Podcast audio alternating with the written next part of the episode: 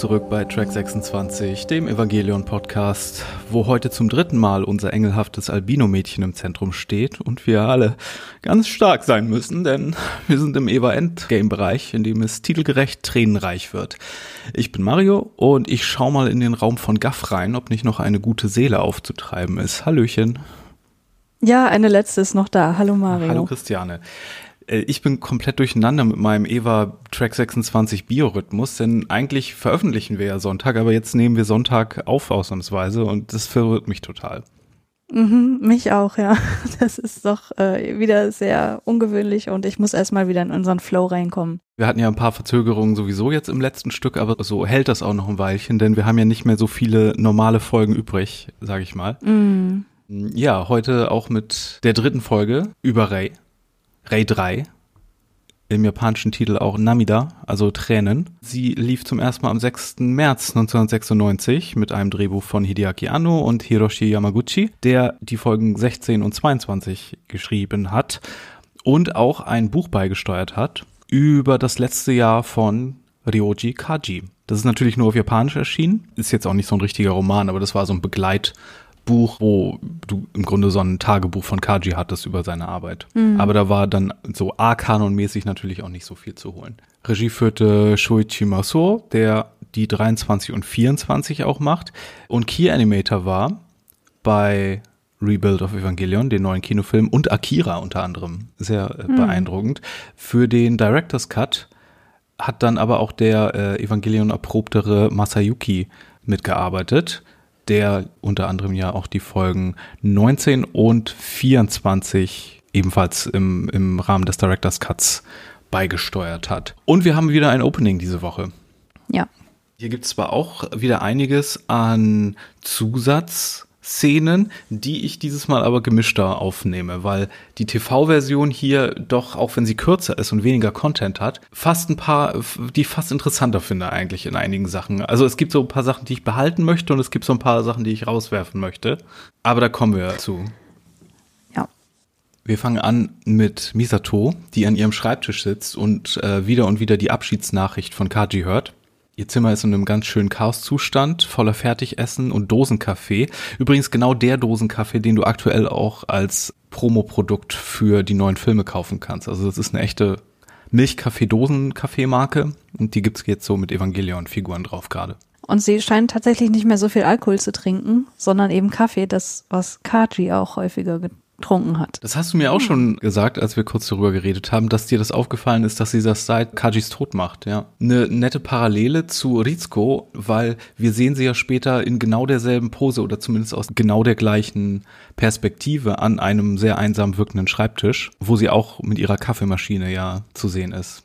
Ja, ich finde, das ist sowieso eine Folge, wo klar wird, dass im Grunde fast alle oder nee, doch eigentlich alle Hauptcharaktere so das gleiche Problem haben und sich so viel ähm, das auch in bildlichen Kompositionen so widerspiegelt. Also wir haben ja hier auch wieder das schweigende Telefon, was wir ganz am Anfang schon hatten und was uns einfach sagt, dass sie sich komplett abschottet, auch mit dem Schild vor der Tür und ihren Schmerz nicht mit anderen teilt. Und das zeigt sich ganz am Ende der Folge auch nochmal, wo das mit einer anderen Person gespiegelt wird und so weiter. Das ist, ja, ach, ich liebe die Folge. Ist alles so schön komponiert. Genau, Misato hat hier jetzt auch so ein Bitte nicht stören Schild an der Tür. Shinji trägt immer noch sein Ecstasy-Shirt. Und ja. ähm, Asuka ist gar nicht zu Hause, sondern spielt bei äh, Hikari zu Hause Sega Dreamcast-Spiele. Läuft vor ihrem Problem weg, da wird also dieses Videospiel-Eskapismus-Ding aufgemacht. Wobei das Spiel, was sie spielt, natürlich einen Evangelion-Soundtrack hat, was, glaube ich, auch Bände spricht. Was möchtest du uns hier sagen, Herr Anno? mhm. Hikari macht sich offenbar sehr äh, Sorgen um Asuka, die dann aber erst, ja, als es, ähm, als das Licht ausgemacht wird und die sich äh, schlafen legen, so eine Art Girl Talk initialisiert, der dann aber ja auch in so eine Art Selbsthass-Offenbarung von Asuka wieder mündet. Ich finde übrigens gar nicht, dass sie sich so sehr Sorgen macht. Also sie bietet eher auch keinen Trost. Asuka sagt ja ganz offen, wie sie sich fühlt und Hikari sagt dann, naja, du solltest machen, was du machen willst. Ich mische mich nicht ein. Ich finde, du hast dich gut geschlagen. Und ich finde schon, dass, was Asuka da vorher sagt, ziemlich suizidal klingt. Und insofern könnte man Hikaris Antwort als Zuspruch zum Suizid werten, wenn sie denn den Hint von Asuka verstanden hat. Also ich finde, da ist überhaupt kein Trost wirklich mit drin. Das ist aber auch ein bisschen viel verlangt, finde ich. Ja, aber sie hätte sie wenigstens ein bisschen versuchen können aufzumuntern oder so oder ihr sagen können, dass, dass sie trotzdem eine, eine tolle Persönlichkeit, äh, keine Ahnung, was man da sagen kann, aber das war eher so, ja, mach was du willst. Also da muss ich hm. Hikari jetzt aber ein bisschen in Schutz nehmen. Schließlich ist Asuka da schon mehrere Tage und sie sagt ja auch irgendwie, dass sie, dass sie sie für klasse hält und das ist ja der Moment, in dem Asuka dann anfängt zu weinen, weil das für sie kein Standard ist, der sie für sie tröstend ist. Also selbst der Zuspruch mhm. von Hikari, der ist für sie eigentlich nichts wert, weil Hikari ist für ihre Freundin, aber jetzt niemand, ne? Ja, ja, schon. Dann kommen wir zur besagten Szene mit Rizko an ihrem Schreibtisch. Misato hat ja immerhin ihr Autoposter an der Wand und ihr Skateboard daneben und sie ist ja. in diesem sterilen Raum im Hauptquartier mit dieser Nicht-Fensterwand. Sieht so aus, als müsste da ein Fenster sein, aber da ist keins mhm. mit ihren Kätzchenfigürchen auf dem Schreibtisch und ihrem Aschenbecher mit den ganzen äh, ausgedrückten Zigaretten, so wie Misato das bei ihrem Schäferstündchen hatte. Und ihre ja, Kaffeemaschine meinte ich ja. Und dann telefoniert sie mit ihrer Großmutter darüber, dass ihre Katze gestorben sei. Mhm. Hier wird sie wieder als Cat Lady verortet, wie in der letzten Folge schon. Hier wird das aber gleich nochmal auf eine tragischere Spitze getrieben. Und wir erfahren auch, dass sie drei Jahre nicht am Grab ihrer Mutter war. Übrigens gibt es Leute, die hier glauben, das könnte Code sein und in Wirklichkeit geht es bei der Katze um Kaji. Hm, ja, habe ich auch gelesen. Und dass die, die These im Raum steht, dass diese alte Frau oder die Großmutter die alte Frau ist, die mit Kaji gesprochen hat und so, das hatten wir ja auch schon mal erwähnt. Genau, weil die auch mit Katzen assoziiert war. Aber ich finde es nicht besonders verführerisch, die Theorie. Nee, ich, ich auch nicht. Ich sehe da auch nicht so super viel drin. Ich dachte erst so, hm, das mit den Katzen, man sagt ja, Katzen haben neun Leben und wenn die jetzt tot ist, ist das irgendwie ein Foreshadowing auf das, was von Ray am Ende so offenbart wird. Aber dann habe ich auch gelesen, dass das mit diesem neuen Leben in Japan wohl kein Ding ist. Und deswegen dachte ich, ja gut, dann, dann wohl nicht. Eine interessante Sache ist auch, wenn Rizko dann das Telefon aufhängt, wiederholt sie ja diesen Fakt, dass die Katze gestorben sei sagt dann mhm. aber auf Japanisch nicht die Katze ist tot, wie in den Untertitel steht, sondern Anoko ga shindano. Und das Ko ist das Ko, was auch im Kind drin ist. Also das kann man da wahrscheinlich für dieses Pad hier benutzen und so. Und das ist auch damit gemeint natürlich, aber wortwörtlich ist es eigentlich das Kind. Okay. Soll uns das irgendwas Besonderes sagen? Äh, nö, vielleicht Foreshadowing oder wie auch immer. Generell finden das alle Übersetzer an dieser Stelle so unspannend, diesen Fakt, dass das nie so übersetzt wird. Auch von daher, es ist nur so ein ja. sprachlicher Quirk. Seele setzt sich unterdessen mit Gendo hin. Er bekommt mal wieder Schelte, denn die Lanze, die er beim letzten Mal so mir nichts, dir nichts in die Operation einbezogen hat, ist nicht mehr zu bergen, denn die ist äh, immer noch auf dem Mond. Oder mhm. beim Mond noch, ne? Die ist ja noch im Orbit und noch nicht gelandet. Mhm. Er muss sich aber nicht lange die Standpauke anhören, denn über Obakudani kommt der nächste Engel schon. Das ist übrigens ein Kratergebiet im Hakone-Gebiet. Das ist also so eine Ebene in der Gegend. Äh, Amisael heißt der Engel. Das ist der Engel des Mutterleibs oder der Berg des Urteil Gottes. okay. Das mit dem Mutterleib ergibt im Director's Cut natürlich ein bisschen mehr Sinn. Mhm, mh. Ja, ein interessantes Design. Er ist eigentlich nur so ein Schlauch, so ein Lichtschlauch, der bei genauerem Hinsehen so eine DNA-Helix ist. Mhm.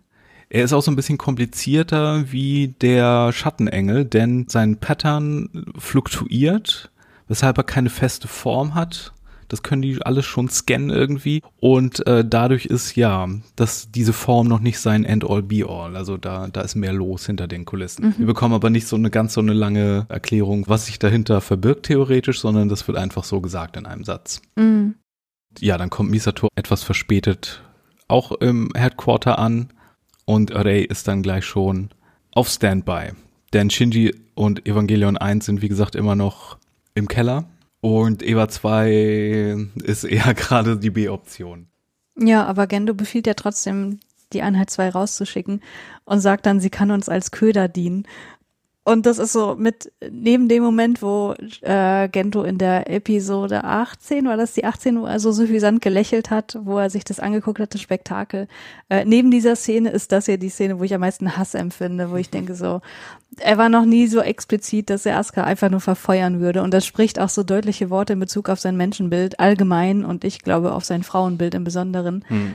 Also wenn man nur an die beiden ähm, Akagis mal denkt, die von ihm instrumentalisiert wurden, dann hat das doch irgendwie einen extrem ekligen Beigeschmack. Asuka ist aber auch die Pilotin, die so überhaupt am wenigsten mit den ganzen Machenschaften zu tun hat. Die anderen sind ja familiär fast schon einbezogen, ne? Also mhm. Rei wegen des Yui-Bezugs und Shinji auch. Und Asuka ist nur einfach eine, eine Pilotin, die gut ist.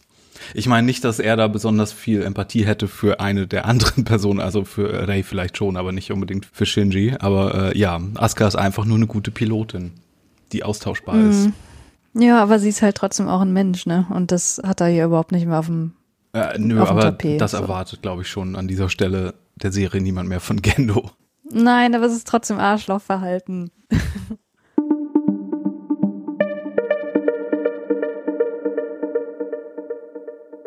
bevor Eva hier, Eva 2 hier irgendwie Teil des Ganzen wird, hat Ray fast schon so eine kleine Vorahnung. So, die geben ja Ray eine Art von Befehl und sie sagt dann sowas wie, nee, der kommt jetzt schon. Als, mhm. als hätte sie so, keine Ahnung, entweder so eine Angel Connection Verbindung äh, hergestellt oder wie dem auch sei, eine Mini äh, Spider Sense Vorahnung gehabt. Und äh, ja, der Lichtring bricht auf, so dass wir so eine Art Lichtphallus haben, der mir nichts, dir nichts durch ihr AT-Feld durchdringt. Auf dem Monitor sieht man auch äh, das englische Wort Penetration hm. mehrfach flashen. Wir hatten im, in der letzten Folge ja so eine mentale Vergewaltigung und dieses Mal ist es eine sehr körperliche Sci-Fi-Version davon. Das hm. Ding geht direkt durch ihr AT-Feld durch, äh, bohrt sich in ihren Unterleib und äh, ja, infiziert sie so mit so hm, Metastasen-Verzweigungen wie wir schon ja bei dem Eva 3 Engel gesehen haben. Ja, und diese sexuelle Konnotation, die geht irgendwie noch viel weiter, weil sie errötet ja auch und sie nimmt so eine, hm, wie soll man sagen, so eine sinnliche Pose ein. Also sie bäumt sich so auf, als ob sie auch irgendwie Gefallen dran hätte, könnte man vielleicht rein interpretieren, aber ja. Ja, das ist auch ein bisschen Fanservice-mäßig dann so, ne? Äh, aber mm. dass es weitergetrieben wird, wird ja auch durch diese, durch dieses Bild dieses schwangere Bild von Eva Null dann später noch äh, weitergeführt. Mhm. Das hat natürlich auch so eine Alien-artige mhm. Implikation, ne? Also dass hier diese, diese Sci-Fi-Infizierung auch, ne, sexuelle Gewalt darstellt im Grunde und ähm, mhm. so eine ungewollte äh, Ekelschwangerschaft, die tödlich ist. Ja. An der Stelle wird dann Eva 2 rausgeschickt, bewegt sich aber kein Stück mehr, wird aber auch nicht angegriffen, denn offensichtlich reagiert dieser Engel nur auf AT-Felder. Später wird ja Shinji auch direkt angegriffen, als er rauskommt. Und Rei hat ja auch, als sie ihr AT-Feld aktiviert hat, wurde gleich angegriffen. Mhm. Aber Eva 2 ist hier komplett uninteressant. Wir haben dann die x-te Version von Kontaktaufnahme mit den Children durch einen Engel.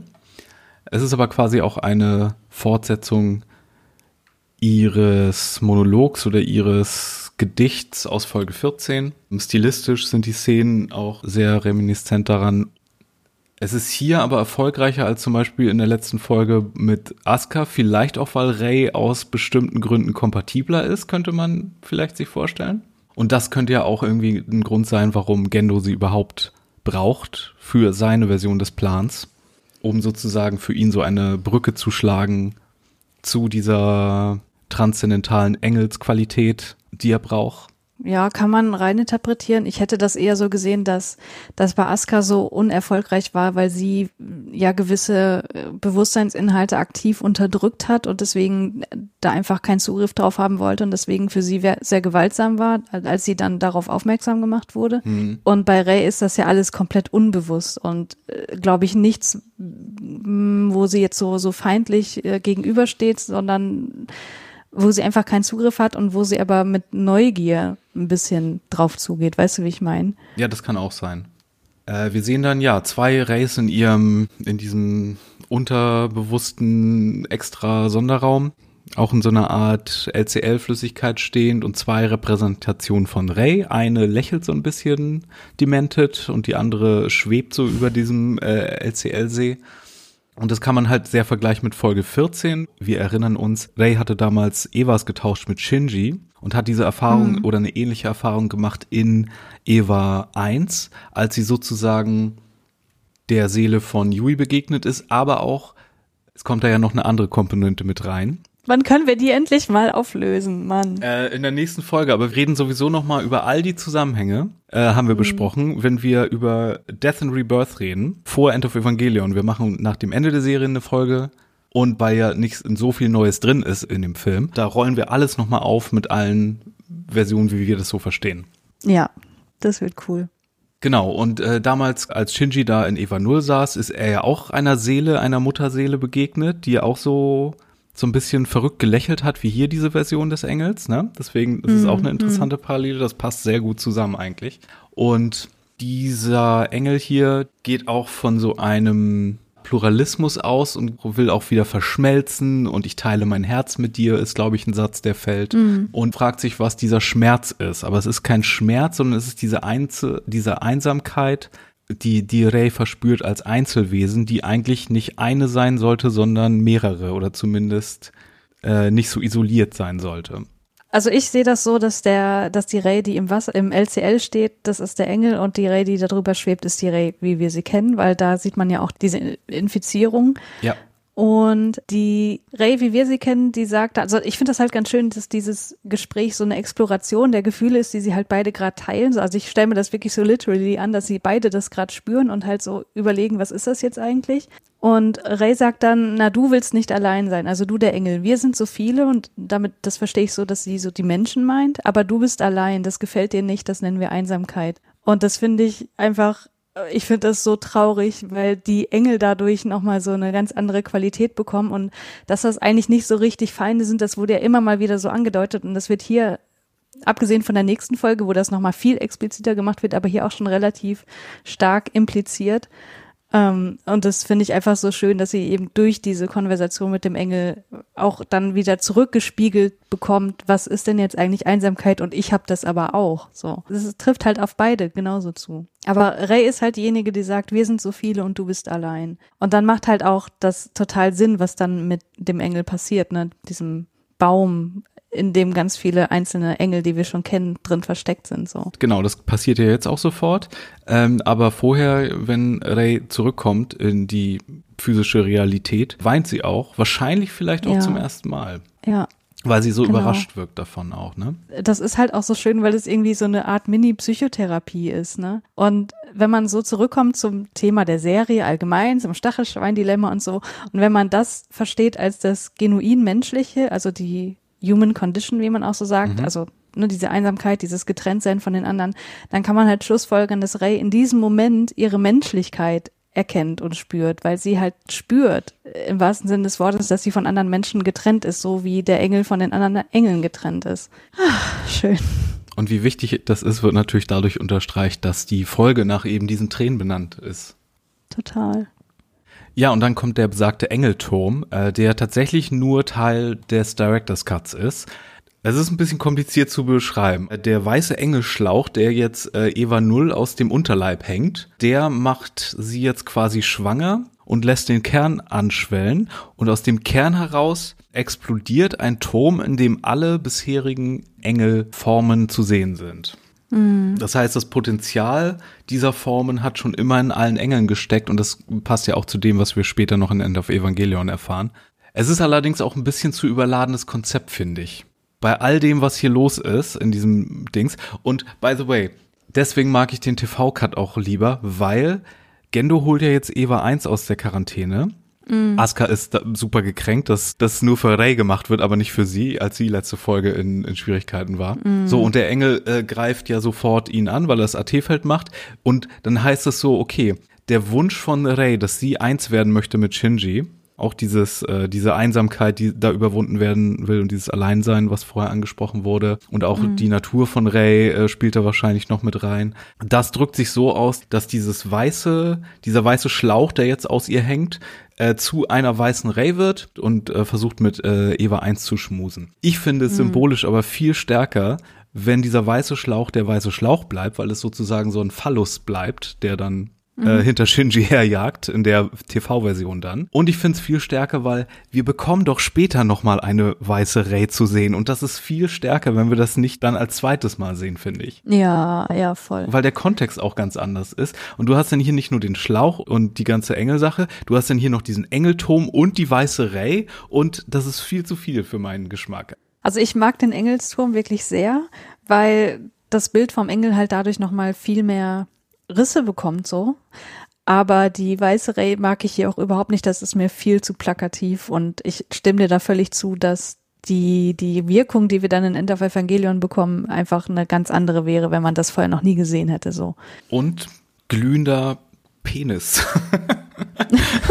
ist weiß ich nicht, mehr nach meinem Geschmack als die, die Kuschelreihe, die hier kommt. Okay. Was ich allerdings behalten wollen würde aus dem Director's Cut, ist, wie Shinji's Hand dann auch anfängt, so kleine bubbly Rays zu bekommen. Das ist so schön eklig. Nee, das finde ich grauenhaft. Boah, das finde ich scheiße. Das mag ich überhaupt Nein, aber das passt auch so zu den kleinen Beinchen, die so bei, bei dem weißen Riesen im Keller so raushängen noch äh, bis zuletzt mm. und so. Das liebe ich. Das ist so Body Horror ekelhaft. Nee, ich mag das nicht. Wenn ich hier so ein Pick and Mix haben könnte von dieser Folge, dann wäre das mit drin, aber Engelturm, Engelturm ja, kann ich mitnehmen oder lassen, aber die weiße Ray bitte raus. Ja, ja, okay.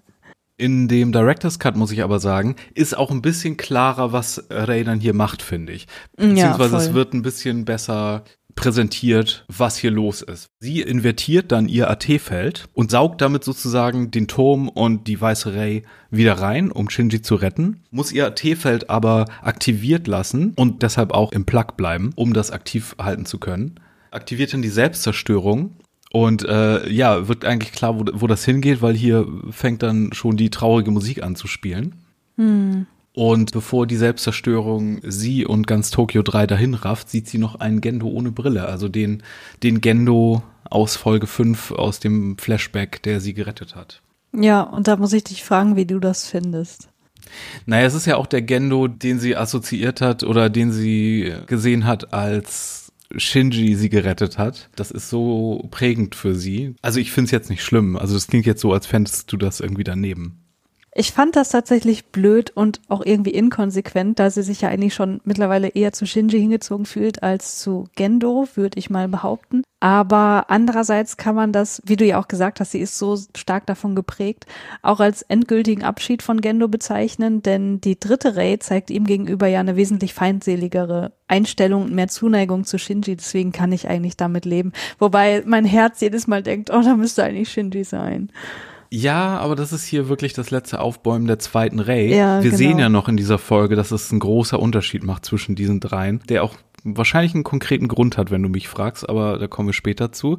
Was hier aber auch so ein bisschen wenig erforscht oder betont wird, ist der Fakt, dass Neo Tokyo 3 im Grunde futsch ist. Ja, das stimmt, ja. Man sieht es halt in der Explosion eigentlich, wenn man genau hinguckt. Und es ist ja auch dieses Vorschaubild, dieser Krater aus der Vorschau äh, vom letzten Mal, mhm. den wir gesehen haben. Man merkt es aber kaum, weil wir ja immer noch das Hauptquartier sehen, was unter der Stadt war. Und weil Misato, wie später dann erzählt wird, ja ein bisschen außerhalb wohnt. Mhm. Wir bekommen aber nie irgendwie so den Scope mit, dass hier wirklich die ganze Stadt futsch ist. Und ja, ähm, alle stimmt. anderen, von denen wir später noch hören, wird auch erwähnt, dass sie ja ein bisschen außerhalb gewohnt haben und nicht direkt hier in der, in der Megacity. Mhm.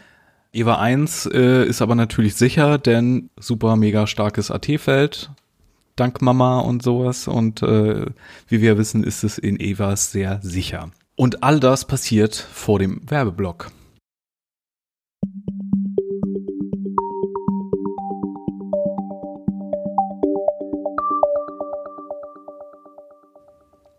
In der zweiten Hälfte werden dann die Überreste von Eva 0 inspiziert und man muss schon genau hingucken und viele sehen es beim ersten Mal nicht, aber man kann im Vordergrund so, so eine Knusperhand sehen. Mm. Also die Überreste von Ray, die hier äh, tatsächlich sind.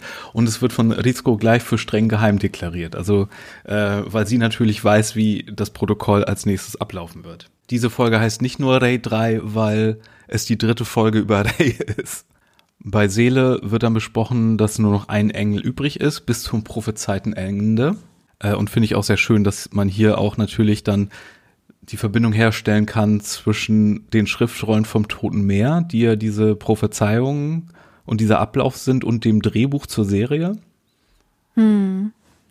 Und hier wird offiziell dann Kommandant Ikari der Krieg erklärt. Ja. Es wird aber ein weiteres Opferlamm nach Fujutski benötigt, äh, wo wir dann später zu einer sehr seltsamen Angelegenheit hier kommen. Erstmal sehen wir aber äh, Risko nochmal an ihrem Schreibtisch mit ihren Katzen und einem Bild von ihrer Mutter und Gendo und da können, kann man schon Sachen erahnen. Ja, weil auf dem Bild ja Gendo, Naoko, also ihre Mutter und sie drauf zu sehen sind und Gendo und Naoko stehen sehr dicht beieinander und die junge Ritsuko daneben und die sieht in der Großaufnahme echt nicht glücklich aus. Weil man vermuten könnte, dass sie damals schon etwas an Gendo gefunden hat. Mhm. Sind aber einige meiner liebsten äh, Rizko-Bilder in dieser Folge. So wie sie hier am Schreibtisch mhm. sitzt und äh, mit der Hand im Gesicht und so wie sie so ein bisschen resigniert guckt, das sind einige besten Zeichnungen von ihr. In der Katsuragi-Residenz ist Shinji dann auf seinem Depri-Bett, hat seinen Player laufen, ist aber nicht plugged in, was auch recht bezeichnend mhm. ist. Also er, er läuft zwar weg, aber er äh, lässt sich ein Hintertürchen öffnen. Ja, genau.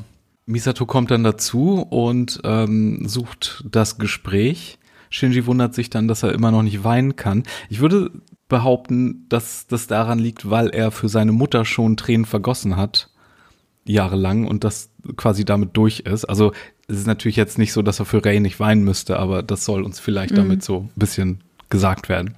Kann sein. Oder weil er hm, vielleicht auch Sachen erahnt, ich weiß nicht. Mhm. Misato versucht dann zum Trost körperlich zu werden, also will seine Hand nehmen.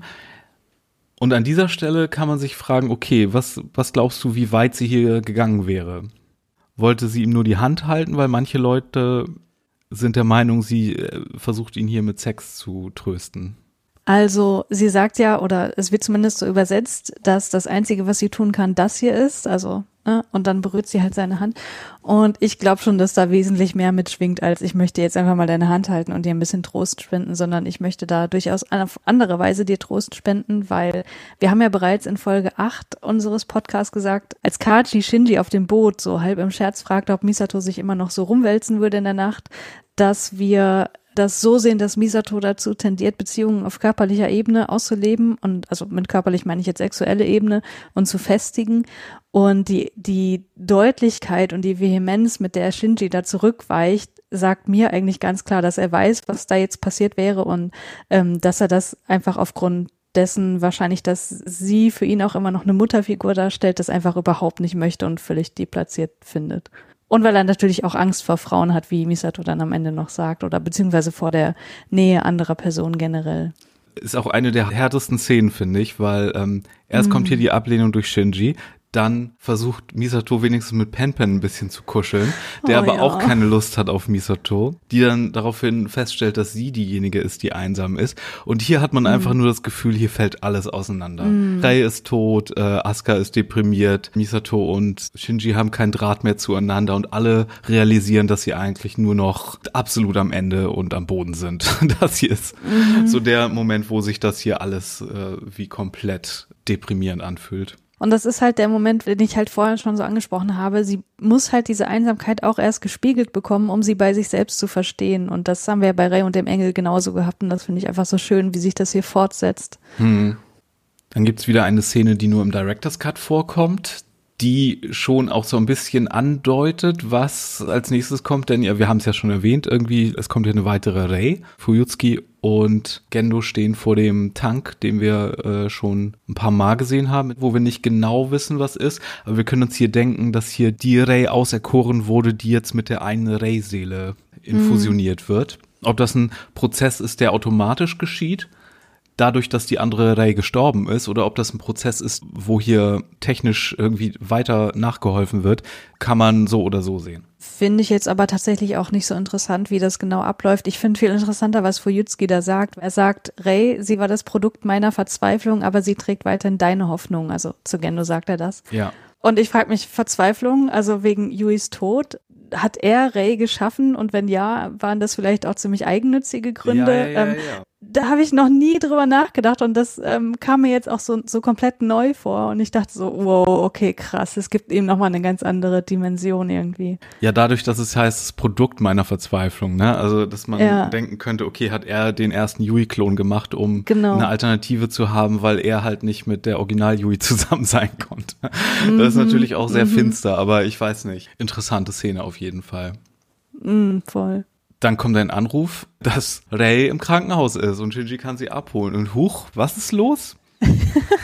Interessanterweise hat sie dann hier auch so ein paar Alibi-mäßige Bandagen. Ja. Ich glaube, die gleichen Bandagen, die sie in Folge 1 hatte. Kann sein. Als, also äh, das ums Auge und den Arm, als sie hier so bemitleidenswert in den äh, Evangelion Cage gerollt wurde, um als Shinjis Ersatz hinzuhalten. Inwiefern das hier auch Kalkül ist, um wieder Gefühle in Shinji auszulösen, kann man sich auch mal überlegen.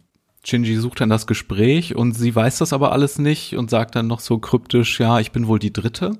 Ähm, damals in den alten Untertiteln von OVA habe ich mich immer darüber geärgert, dass sie hier an dieser Stelle ein bisschen zu deutlich sagt, ich bin wohl der dritte Klon. Ich so, nope, Mm, okay. das ist viel zu buchstäblich, das gefällt mir nicht. mm, mm. Viel interessanter ist aber, dass sie, als sie dann zum ersten Mal nach Hause kommt, in ihr wunder, wunderhübsches Ray-Apartment, die Brille von Gendo sieht, nochmal erste Tränen weint wahrscheinlich. Und dann versucht die Brille zu zerstören, weil, ja, das hier ist jetzt wirklich eine Ray, die ein bisschen emanzipierter ist. Und warum sie nicht nur charakterlich aus Charakterentwicklungsgründen äh, anders ist, sondern auch noch aus äh, metaphysischen, mechanischen Gründen vielleicht. Da kommen wir dann später drauf. Sie sagt ja aber auch später in, ich glaube, der übernächsten Folge oder so, dass er sie einfach nicht gehen lässt.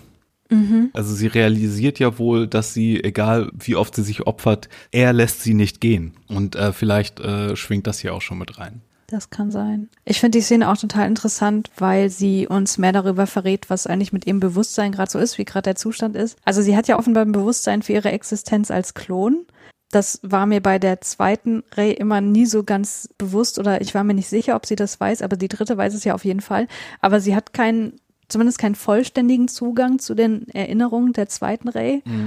Um da jetzt nochmal einen Fachbegriff zu droppen, weil das wird ja jetzt immer weniger, weil ich im Grunde alles schon rausgeballert habe. Sie hat eine retrograde Amnesie und sie hat auch keinen Zugang zu ihren Emotionen oder zu ihrem Herz. Also ich glaube, die erste, nee, die zweite Ray hat schon auch ab und zu gesagt, für mich gibt's immer Ersatz. Von daher würde Ja, ich schon stimmt. sagen, dass sie das Stimmt. weiß. Ja, okay. Nee, hast du recht. Ja. Die Children werden dann natürlich unter Beobachtung gestellt, was sie ja sowieso die meiste Zeit waren und sind. Und Seele wird etwas anderes zur Ablenkung geschickt von Gendo.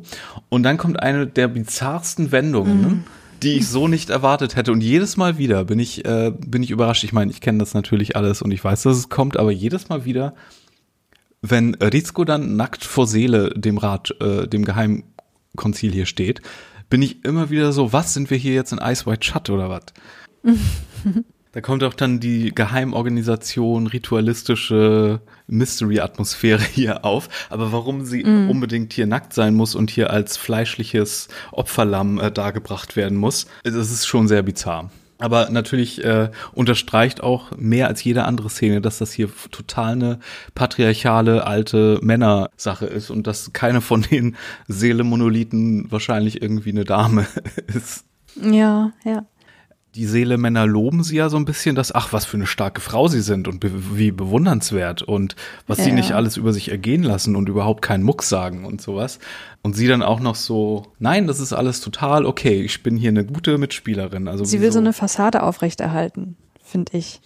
Also sie sagt ja, sie fühlt sich überhaupt nicht beschämt und ist alles supi, aber es gibt ja dann eine Information, die Seele dann ihr übermittelt, die sie dann doch ziemlich trifft. Ja, dass Gendo sie geschickt hätte sozusagen an der Ja. Stelle von Rey, die dann irgendwie auch ein Lustpüppchen war von denen. Sollen wir das daraus ziehen?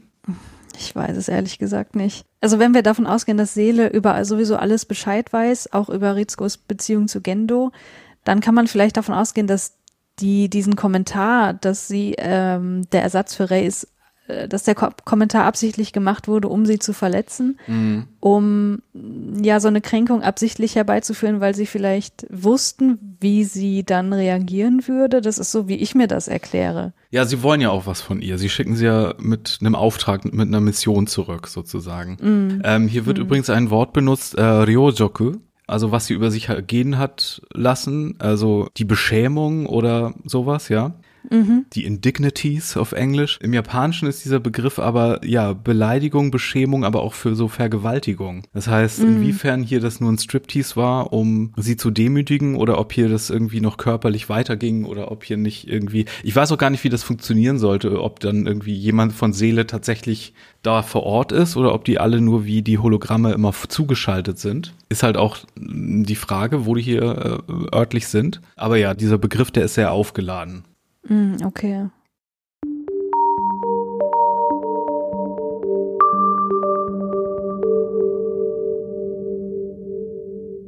Misato hat unterdessen eine weitere Kapsel von Kaji mit einem weiteren ja, Mikrochip oder Computerchip mit weiteren Daten. Kann man sich fragen, ob das genau der gleiche ist, den sie beim Sex bekommen hat oder er ihr weitere so geplantet hat, die sie bekommt. Weil er so viel Daten zu vermitteln hat, die nicht auf einen Chip passen. Also ich habe das so verstanden, dass es genau die Kapsel ist, die sie dann in der Folge, was war das, Hm. 20 bekommen hat. Ja, aber äh, sagte nicht die Nachricht irgendwie äh, auf diesem Weg und so? Ich weiß nicht. Ist auch nicht so wichtig, glaube ich. In, äh, auf jeden Ja. Fall sind da so viele Infos drin, dass sie jetzt das Gefühl hat, oder sie sagte diesen kryptischen Satz, ich muss mich nicht mehr quälen wegen des nicht klingelnden Telefons, weil ich jetzt dein Herz in mir habe. Ist damit so die Essenz seines Selbst durch ihre, durch die Infos und äh, dass sie jetzt so den Auftrag hat, die Mission verspürt, das alles aufzudecken. Also so habe ich das verstanden. Also dass im Grunde alles, was Kaji wusste über Nerv und über die Machenschaften, die dort im äh, Hauptquartier vor sich gehen, dass er alles dort hineingeschrieben hat. Und vielleicht auch die Gedichte und Gedanken, die in dem Buch drin stehen, wer weiß. Ja. Ja, Seele schickt äh, Rizko zurück und ähm, wir bekommen hier so ein bisschen bestätigt, dass der Plan von Seele involviert, dass die zwölf Evangelions bekommen, also für jedes Mitglied ein im Grunde.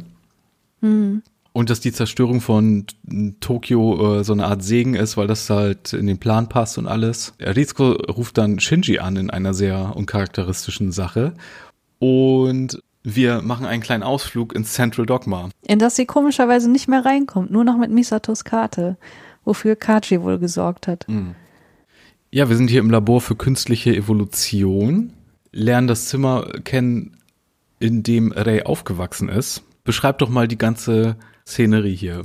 Ja, im Grunde kennen wir die Szenerie, weil es genauso aussieht wie Rays Zimmer, nur ein bisschen weitläufiger und ein bisschen dreckiger, wobei dreckig war es eigentlich auch schon. Und es liegen halt genauso Pillen rum und so, so eine, wie sagt man denn dazu? Trage ist das falsche Wort, so eine Liege, ähm, was auch nicht besonders gemütlich aussieht. Also ist alles sehr grünlich gehalten und ja, im Grunde kennen wir es genauso. Und Shinji erkennt natürlich auch genau äh, das, was wir sehen, dass es genauso aussieht wie Rays Wohnung. Und du hast da noch so eine Entdeckung gemacht am Schild und äh, an den Wänden ist doch auch noch was zu sehen, ne? Ja, auf dem Schild, ähm, auf der Tür, da sieht man ein Logo von Seele, aber in einer ziemlich coolen Version, finde ich, weil da, wo eigentlich die Augen sind oder diese stilisierten Augen, sind dort so, so Balken, die man irgendwie als, so, so- also die sehen aus wie so eine Art Barcode. Also vielleicht auch wie irgendwelche Gensequenzen oder so. Auf jeden Fall irgendwas, ähm, irgendwas Symbolisches, irgendwas Verschlüsseltes. Und hier gibt's einen komplizierten Satz, den Rizko sagt, der mir Kopfzerbrechen bereitet und der auch in jeder Version ein bisschen anders übersetzt ist, weil er so aufgeladen und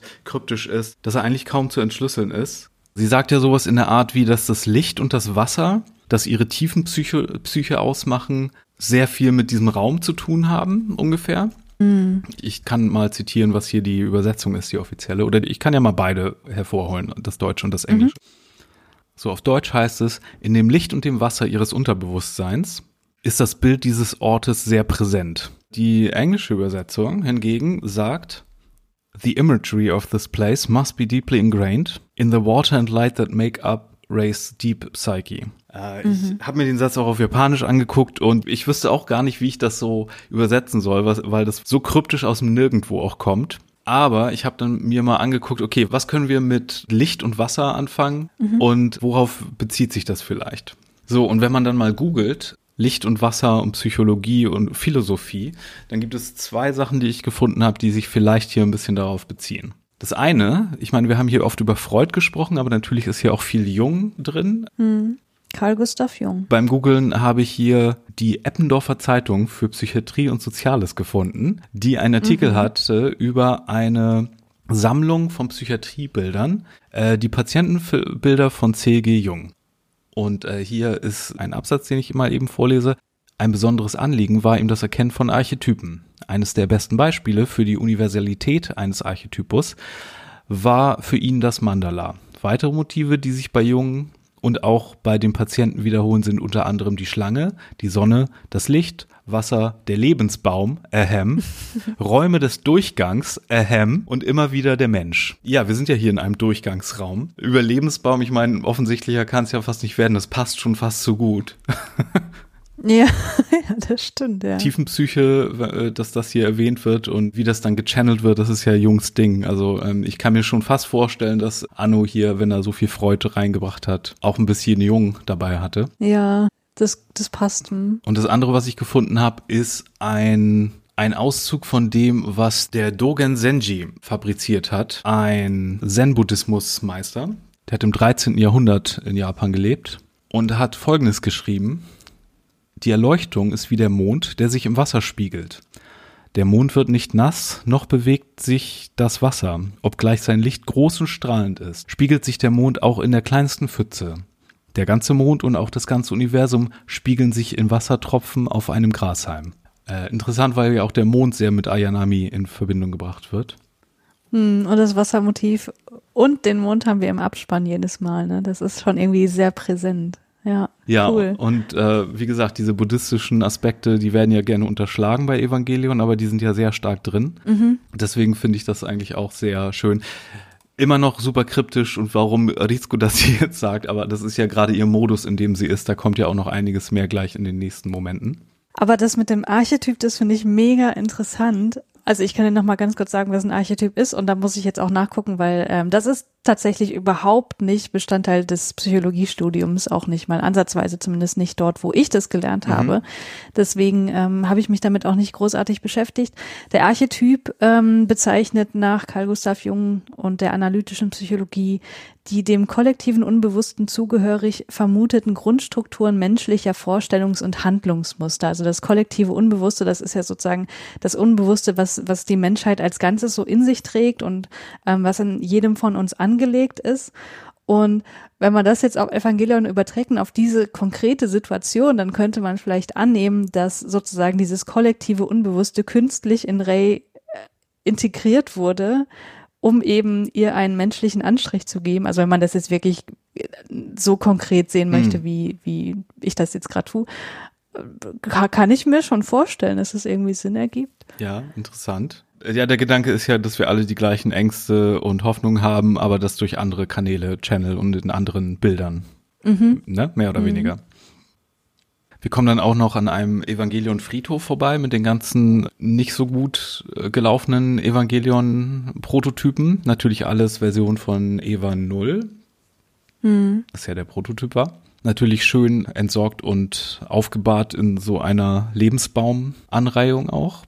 Und Rizko ist hier so ein bisschen sadistisch auch. Sie hat hier so ein bisschen Freude auch daran, äh, Shinji daran zu erinnern, wie seine Mutter verschwunden ist. Aber sie hat hier eine Mission und zwar will sie den beiden was zeigen und zwar die Wahrheit über Rei. Ist das der gleiche Raum, in dem auch der Rei-Tank vorher ist, wo wir vorher schon waren mit Fuyutsuki?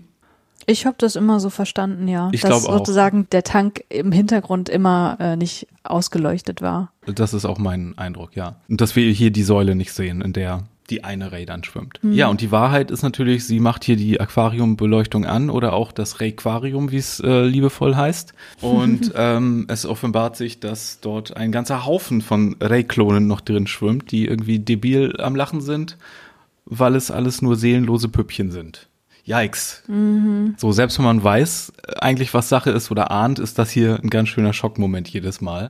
Mm, Finde ich auch. Weil Ray hier so eine Monsterqualität auch bekommt, dadurch, dass es so viele sind, die alle so, oh Gott, oh Gott. So, und äh, Rizko geht weiter hier auf ihre äh, kryptische Sätze-Tirade, denn äh, sie erklärt hier, was irgendwie passiert ist und was Sache war in einem Abwasch und erwähnt hier auch, ja, wir haben damals irgendwie einen Gott gefunden, versucht ihn zu kopieren und wurden dafür bestraft und das hier sind nur seelenlose Puppen, aber die Evangelions sind Menschen, wo wir eine Seele reingepackt haben. Und währenddessen sehen wir ja, wie die Kamera in Anführungszeichen an diesem Tank vorbeizieht. Mhm. Und das ist der Moment, wo es halt in dieser einen Version, die es mal gab von Evangelion, die aber nicht wirklich gut wirklich erhalten wurde, weil es vor dem Remaster war. Also zwischen der TV-Version und vor der remasterten Version gab es wohl eine Version von Evangelion, wo hier über diese Tankszenen noch so andere Bilder drüber gelegt wurden. Das habe ich ja vor ein paar Folgen schon mal angesprochen. Als es um die, den Plugsuit von Yui ging. Ah ja, genau. Dann können wir ja mal eben äh, uns das gemeinsam anschauen. Okay.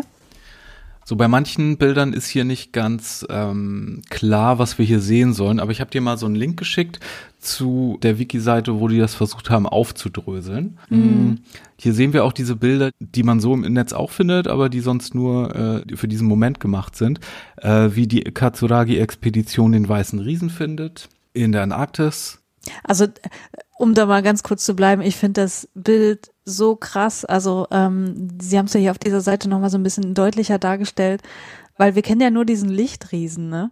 Aber hier sehen wir halt, dass Adam quasi äh, ein Riesenmensch ist, der wirklich aus Fleisch und Blut offenbar besteht und nicht nur diese komische Evangelion-like Lichtfigur. Ja, ja, das ist, sieht hier schon sehr viel organischer und menschlicher krass. aus, genau. Mit so rudimentären Flügelchen und, und wie halt die, die Lanze auch in ihm steckt. Ach nee, stimmt, das ist die Lanze, ja, ja, ja, genau. Es hätten auf dem einen Bild könnten es aber auch so rudimentäre Flügel sein, hm. die so hm. rausstecken schon. Ja, und es gibt ja auch irgendwie so in so spirituellen Alien-Esoterik-Kreisen so diese Mythen von den Riesen, dass so spätere Inkarnationen von Menschen oder wenn wir irgendwie einen höheren spirituellen Level erreichen, dass die Menschen dann wieder so größere Gestalten werden, wie damals die Titanen oder die Leute von Atlantis oder whatever. Mhm. Das ist ja auch irgendwie so ein sehr verbreitetes Esoterik-Geschwurbel.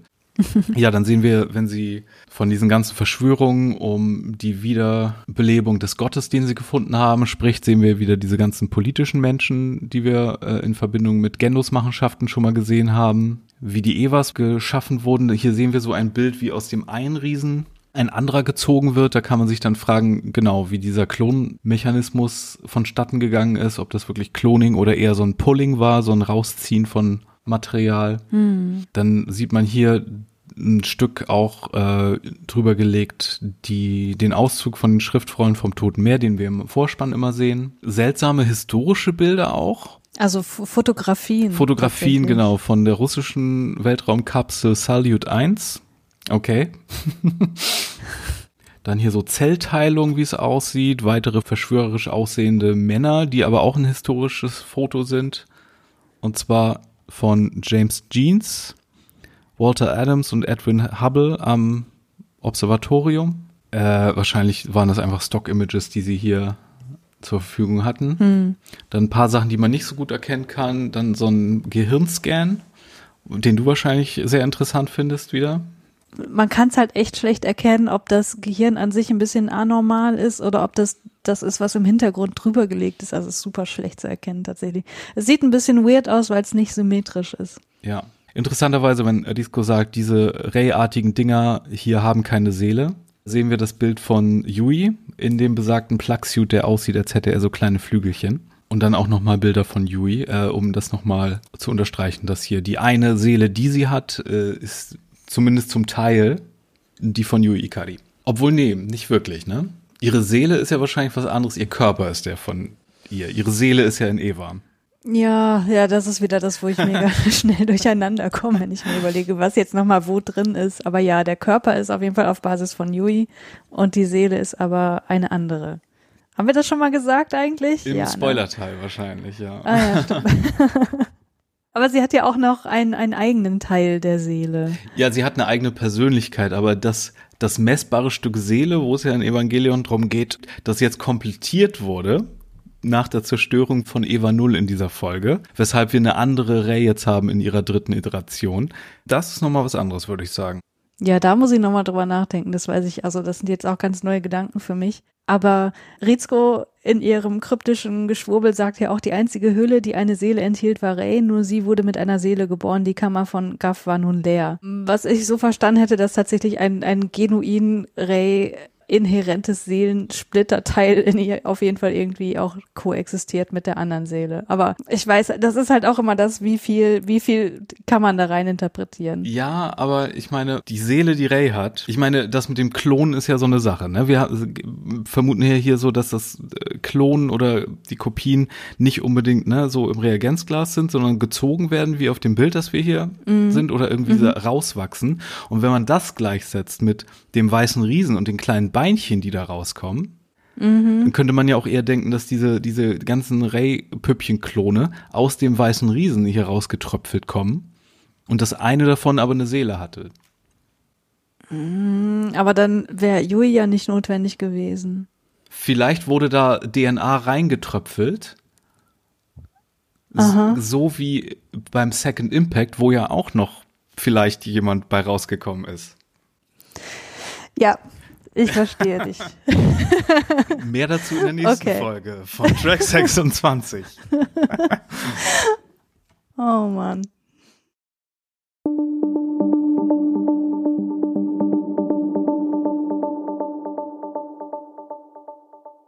Ja, Disco hat hier ihren kleinen Zusammenbruch äh, oder ihren kleinen großen Zusammenbruch. Ähm, Misato nennt das dann auch den Fluch der Evangelions oder jener, die mit Evangelion zu tun bekommen oder vielmehr die von Evangelion besessen sind.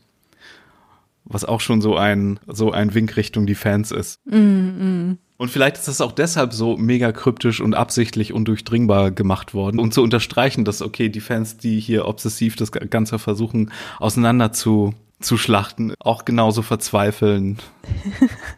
Ja, ich soll mich jetzt schuldig fühlen, ne? Das tue ich auch ein bisschen, aber eigentlich auch nicht, weil es auch so Spaß macht. Ja, sorry, Anno. Ja, sie ähm, wird dann ja noch mit den Vorwürfen von Misato konfrontiert, weil Rizko dann ja die ganzen Ray-Körper zerstört und die Zusammensetzung des LCL ändert sich auch und es wird alles ganz rot und blutig und so, ein ziemlich cooler Effekt, finde ich. Und sie rechtfertigt sich ja dann so ein bisschen noch, weil sie sagt, na, die Objekte sind ja keine Menschen, sie sehen nur so aus. Und dann kommt eigentlich, finde ich, das Tragischste, wo sie dann realisiert oder das zum ersten Mal so offen ausspricht, was das eigentlich für sie bedeutet und warum sie so einen Hass auf die hat, weil sie das so interpretiert, dass sogar, dass, dass sie sogar gegen diese seelenlosen Körper verloren hat, weil Gendo denen mehr, mehr Bedeutung und mehr Zuneigung beimisst als ihr, als, als tatsächlicher Menschen, als tatsächliche Frau. Und wenn sie dann sagt, so allein an ihn zu denken, ließ mich jede Demütigung und Qual ertragen, das ist so, oh, das ist so tragisch. Und wenn sie sich auch noch mit ihrer Mutter vergleicht, die ja in einer ähnlichen Situation war und dann wirklich sagt, du kannst mich ruhig töten, es ist mir völlig egal, du würdest mir sogar einen Gefallen tun. Das ist einfach so ein komplett anderes Bild von Rizko und das macht sie nochmal viel komplexer. Und sie hat ja, finde ich, relativ erfolgreich immer so die Fassade einer ne, unabhängigen Frau aufrechterhalten können. Aber man merkt halt, dass sie ihre eigene Glückseligkeit doch so stark von einem Mann abhängig gemacht hat, dass sie ohne seine ohnehin sehr geringe Zuneigung gar keinen Lebenswillen mehr hat.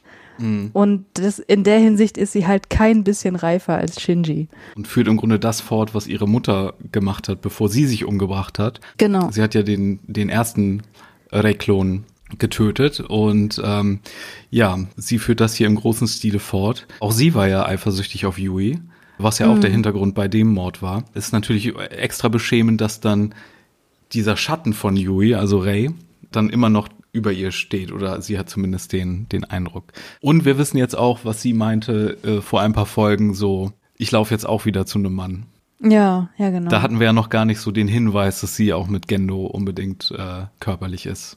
Das stimmt, ja. Also der Name wird ja hier auch nicht ausgesprochen, ne? aber welcher Mann soll das sonst sein? Es ergibt ja alles nur so Sinn, dass sie da ihn meint. Und wir wissen das natürlich auch durch End of Evangelion. Ja. Und um nochmal den Horroraspekt hier zu unterstreichen, wenn dieser fucking Tank irgendwie anfängt, sich mit diesen Körperteilen von zersetzten Rays zu füllen und die mhm. aber immer noch am Lachen sind, das ist, oh mein Gott. Oh, ja. Albtraumfuel. Ja. So, hast du noch äh, letzte Gedanken zu dieser Folge?